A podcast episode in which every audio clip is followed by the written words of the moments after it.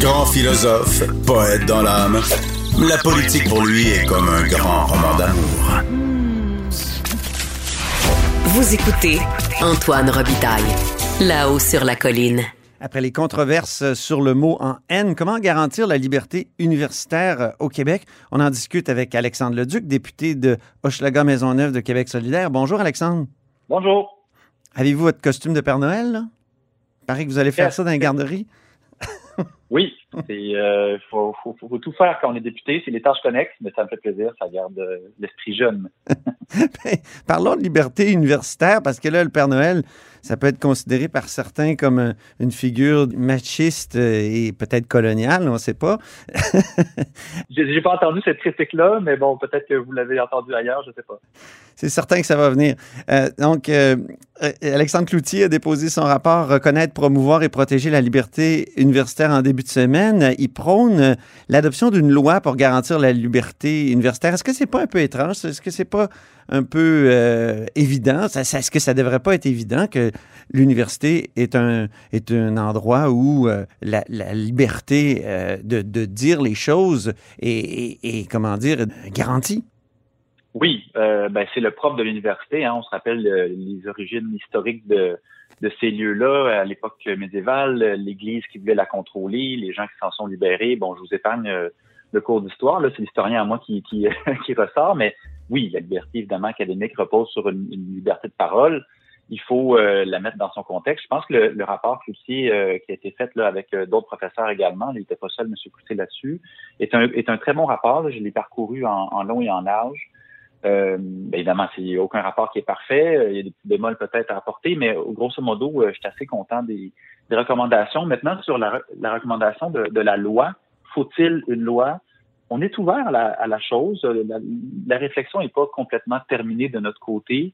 Cependant, si autant de personnes se sont prononcées dans le cadre des audiences qui sont intéressées par l'idée d'une loi, bien certainement qu'il faut donner crédit à, à, cette, euh, à ce débat-là, à cette discussion-là.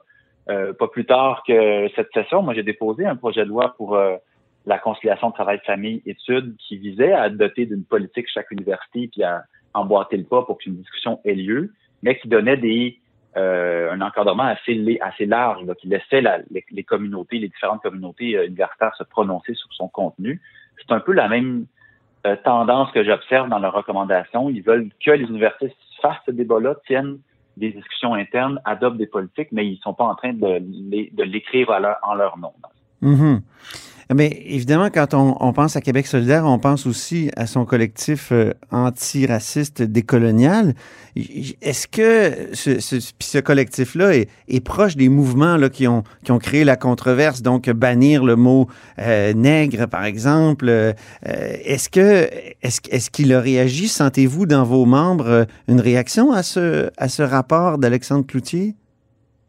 Euh, j'ai pas été inondé euh, d'appels ou de courriels euh, hier ou avant-hier depuis l'apparition du rapport. Fait que j'ai pas euh, peut-être que vous pensez plus souvent au cadre que moi, Monsieur Robitaille, mais non, je peux pas dire que j'ai ressenti une grande une grande contestation. tu sais, défendre la liberté universitaire, je pense que c'est un ça va de soi, c'est un, un consensus. Maintenant, comment on l'en défend, comment on on a encore la liberté de parole. Ce que j'ai vu passer, par contre, peut-être de la part de certaines associations étudiantes qui voulaient s'assurer qu'à travers cette éventuelle loi-là, qu'à travers cette discussion-là, on ne soit pas en train non plus de censurer la parole étudiante et le droit de critiquer. Il faut trouver un équilibre finalement. Hein? C'est pas c'est ça le grand défi.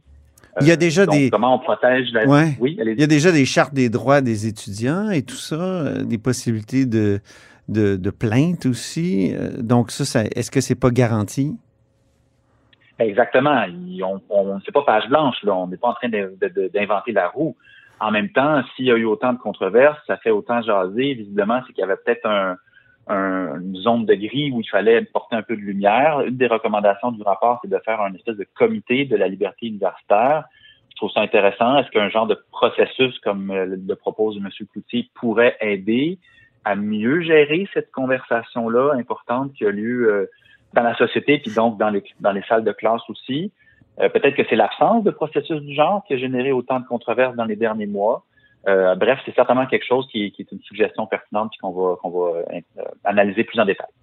La professeure de l'Université d'Ottawa, euh, qui a été, euh, qui était une professeure en, vous qui êtes, qui êtes spécialisé dans le, droit du travail, qui était une professeure donc euh, précaire, s'est retrouvée dans un espèce de maelstrom lorsqu'elle a prononcé le fameux mot, mais dans un contexte universitaire.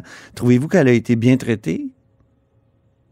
Ben évidemment que ça devait être assez traumatique pour elle de se faire mmh. sous l'autobus par son euh, par sa direction. C'est une autre des recommandations du rapport d'ailleurs de d'enjoindre les directions d'université à un petit peu plus de de solidarité, je pense, avec le corps euh, professoral euh, pour avoir lu et entendu quelques témoignages de, de professeurs, c'est pas toujours simple. Euh, le, le, plusieurs syndicats de chargés de cours, d'ailleurs, hein, soulignaient dans le cadre de ce rapport-là qu'on a fait, euh, peut-être d'ailleurs c'est une des faiblesses du rapport, qu'on a fait rapidement euh, l'économie du débat alentour de la sécurité d'emploi du mm cours. Contrairement aux professeurs qui sont beaucoup plus, beaucoup mieux protégés par leur statut, bien sûr, mais par la force de leur convention collective, les chargés de cours sont dans un presque un statut précaire permanent, hein, presque toute leur carrière. Ben oui. Euh, alors, c'est un des angles morts du rapport. Si on était en mesure de mieux protéger la sécurité d'emploi des chargés de cours, peut-être que ce genre de situation-là arriverait moins souvent. Dans votre communiqué, l'autre jour, vous disiez il faut que soit préservée la liberté pour les étudiants et étudiantes de critiquer leurs universités et leurs professeurs, ce que vous rappeliez, mais je me demandais quand est-ce que ça devient trop? Le mot en haine, interdire le mot, est-ce que vous trouvez que c'est trop?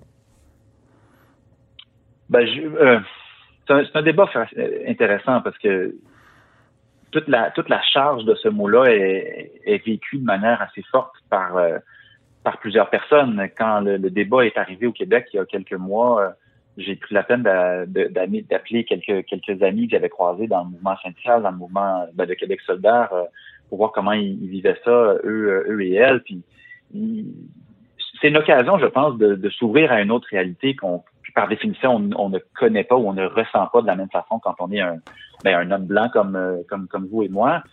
Après ça, euh, jusqu'où il faut aller, euh, je pense que personne propose de mettre dans la loi, ou en tout cas dans les politiques des universités, de bannir des mots. On n'est pas, euh, on n'est pas au salon bleu, c'est juste au salon bleu qu'on bannit des mots mm-hmm. comme ça. Euh, cela dit, comme vous le disiez tantôt, il existe déjà des des, des politiques pour encadrer le discours haineux, pour encadrer les incivilités. mais évidemment, dans un contexte pédagogique, ça serait malvenu, je pense, de commencer à, carrément interdire dans, dans, dans, le texte, dans les lois, dans les politiques, des mots comme ça. Moi, je trouve qu'une une des faiblesses d'ailleurs du rapport, oui. la dernière, c'est quand il, il, parle de ce qu'on appelle le trauma-avertissement, un avertissement de trauma dans le fond. Il propose de pas en faire une obligation. Je suis d'accord, là, ça doit pas être une obligation, mais je trouvais qu'il aurait quand même pu euh, en faire une suggestion. Parce que faire un avertissement de, de trauma, c'est pas euh, c'est pas compliqué, ça coûte rien. Euh, On n'est pas dans la censure. Non, c'est une forme de bienséance, une forme de politesse, je mm. pense.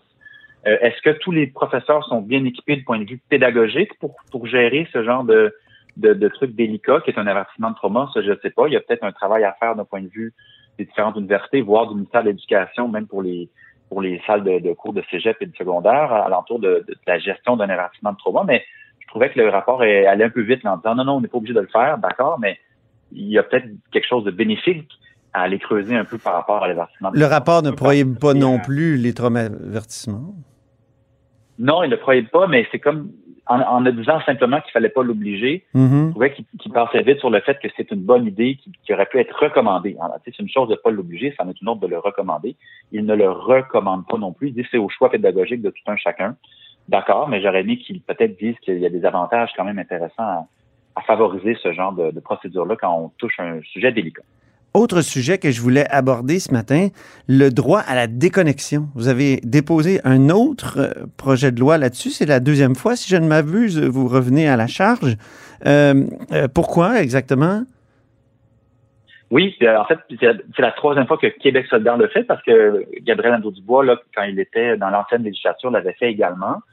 on revient à la charge parce que le contexte a changé. En fait, le contexte a changé. on est toujours euh, le retour au télétravail. Euh, L'Ontario vient d'adopter le droit à la déconnexion, une variante du droit à la déconnexion. La France, là, depuis quelques années déjà. On sait que ce gouvernement aime beaucoup se comparer à l'Ontario. Alors, c'est pour ça que quand l'Ontario le fait, là, si je ne me trompe pas, à la fin novembre, on s'est dit, ben voilà, la porte est grande ouverte pour ramener ce débat-là. Là, on retourne en télétravail, mais bon, en novembre, on était dans une procédure de, de, travail hybride. La, fonction publique retournait tranquillement à la maison avec un peu de présence au travail. Puis ce, cet enjeu-là n'est pas réglé. Hein. La, crise de santé mentale est encore euh, pleine et entière au Québec. Si on demande aux travailleurs et travailleuses de retourner à la maison, un peu de télétravail, euh, quand est-ce que ça arrête le travail? Hein? C'est ça. À la maison, avec le téléphone, avec l'ordinateur, c'est vraiment un 9 à 5? Le courriel qui rentre à 5,5, est-ce qu'on s'attend à y répondre? À Québec solidaire, vous le savez, nos employés sont syndiqués, puis on, on est la première convention collective au Québec à avoir reconnu le droit à la déconnexion. On a géré ça bureau par bureau avec une espèce Est-ce que ça touche aux députés?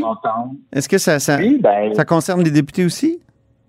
Ben, nous, on est des cadres, hein? on n'a pas les mêmes droits qu'un travailleur syndiqué, mais ça force à une réflexion. Puis moi, j'avoue que personnellement, comme, comme patron de quelques attachés politiques, je dois, euh, je, suis content d'avoir, de m'être obligé à faire cette réflexion-là, puis à dire, est-ce que c'est vraiment urgent? Mais comment vous pouvez décrocher comme député? Comment vous pouvez... euh, en allant mettre un costume de Père Noël, puis aller ah, c'est ça! Noël à la garderie. On revient au Père Noël! mais euh, c'est pas évident de décrocher pour un député, mais c'est ça, on est des cadres, on a une fonction particulière. Nos employés sont pas astreints à la même euh, discipline, peut-être. C'est bien correct. Euh, mais c'est ça, c'est un, sujet qu'il faut qu'il revienne dans l'ordre du jour, il faut qu'il revienne parce que... En même temps, c'est un sujet qui est peu documenté, Alexandre Leduc, il me semble. Vous avez pas de cas? Avez-vous des cas?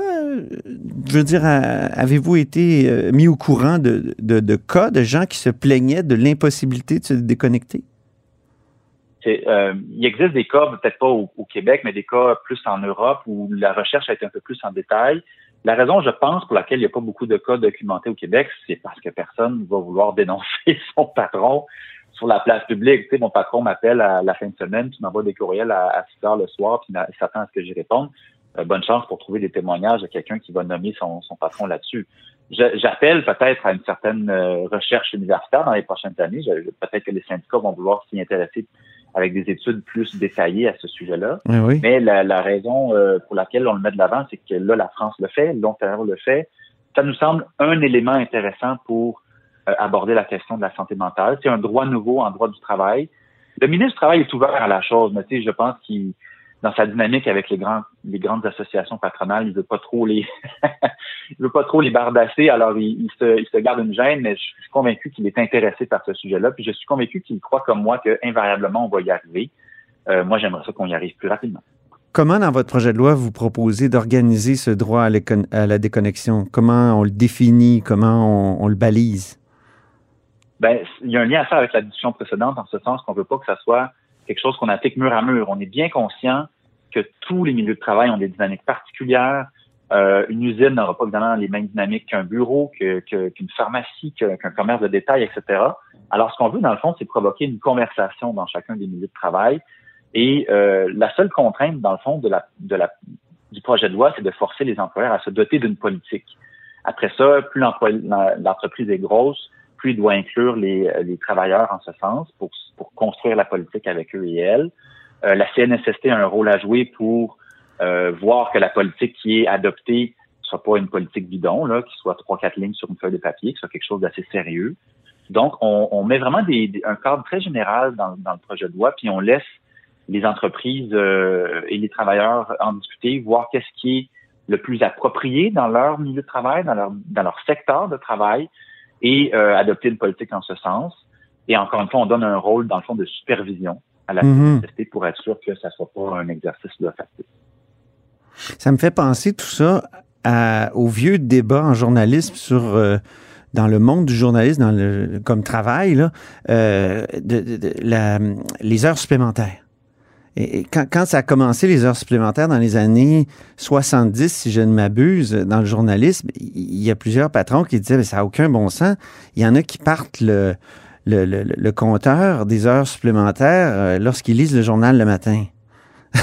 Parce qu'ils se disent c'est nécessaire à mon emploi. Donc, euh, est-ce est qu'il n'y a pas un peu de ça? Est-ce que, est que la déconnexion euh, ne pourra pas être le, le prétexte d'un raccourcissement du temps excessif de travail?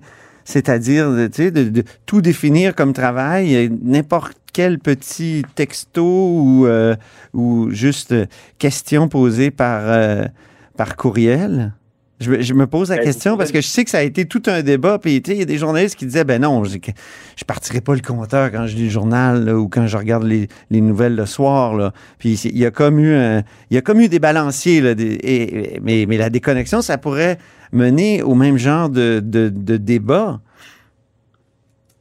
Ben, vous, vous le nommez, c'est une discussion, c'est un débat. On n'est pas en train de vouloir nous définir la réponse à toutes ces questions-là qui sont extrêmement pertinentes. Mhm. Je vous donne un exemple aussi chez nous. euh, euh, beaucoup de députés, j'en fais partie des fois, euh, le cerveau roule toute la journée, puis la, la bonne idée du jour, elle arrive peut-être à 7h30 le soir, là, après le souper. Oui. Ben, on veut pas, on veut pas l'oublier, notre bonne idée du jour, puis on veut comme tout de suite envoyer un, un petit message à, à un employé pour dire, hey, j'ai eu cette bonne idée-là, pour pas l'oublier? Euh, la question se pose, est-ce qu'on l'envoie par courriel tout de suite ou on la note peut-être dans, dans notre téléphone, puis on la regardera demain? On peut peut-être aussi programmer un courriel. Ça existe, cette fonction-là. Hein? Oui. Vous écrivez votre courriel, vous l'envoyez, mais il va être seulement envoyé demain matin alors que vous précisez. C'est un mini effort supplémentaire, ça prend quelques secondes de plus. Et euh, ça envoie euh, ça envoie le courriel le lendemain matin. Mais là aussi, ça Mhm. pose la question inverse. C'est une discussion qu'on a eue nous-mêmes avec nos attachés politiques.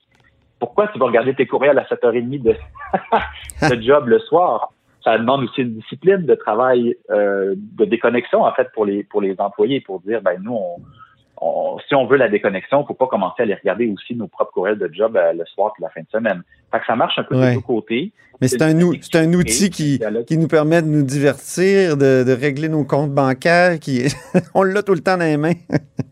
c'est peut-être ça aussi le problème. Hein? Hmm. Exactement. Ben, Mais je pense pas que ça, je pense pas qu'on va reculer là-dessus, hein? Je pense pas qu'on va se non, c'est ce ça.